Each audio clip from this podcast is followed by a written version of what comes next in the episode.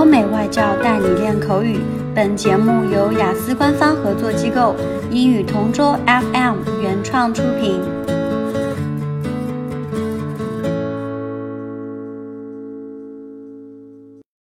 This is English Partner Topic Answers recording.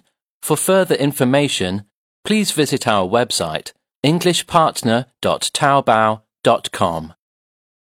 Describe an interesting part of your country. I want to talk about the newest and tallest skyscraper in China. It has a height of 632 meters, or 2,073 feet. The tower has some very unique features, like an incredible exterior. The twists are about one degree per floor. The purpose of this is to offset the wind effect at higher altitude. The Shanghai Tower has two glass facades, an inner one and an outer one, like overlapping tubes. It's such an amazing experience to have.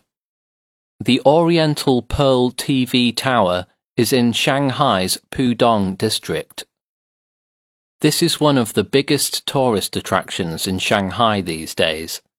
I got to know about it when we went on a tour in Shanghai.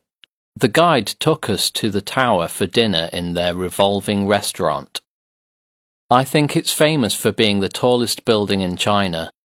For tourists, they like to go there to see the view from the top of the tower and to eat in the revolving restaurant. What's really interesting for me is the view. You can see a good part of the surrounding area from the windows of the restaurant. It is very interesting. It's very enjoyable to watch the stunning views of Shanghai through the vast windows. You can admire the illuminated skyscrapers and river Huangpu as the restaurant turns.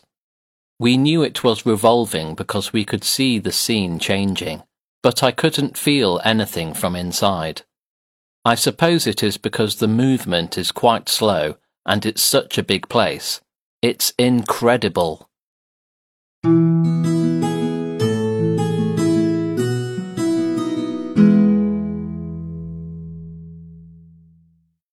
Describe an interesting part of your country.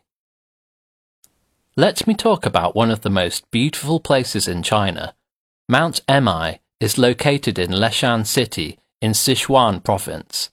It is towering, beautiful, old, and mysterious. I learnt about it from one of my friends who went on a tour there. She told me about all the wonderful things to see and do on the mountain. It is famous for its temples, beautiful scenery, and the animals that abound. According to her, going to the top with the Golden Buddha is a fantastic experience that everyone should do. On the way up, you encounter cute monkeys.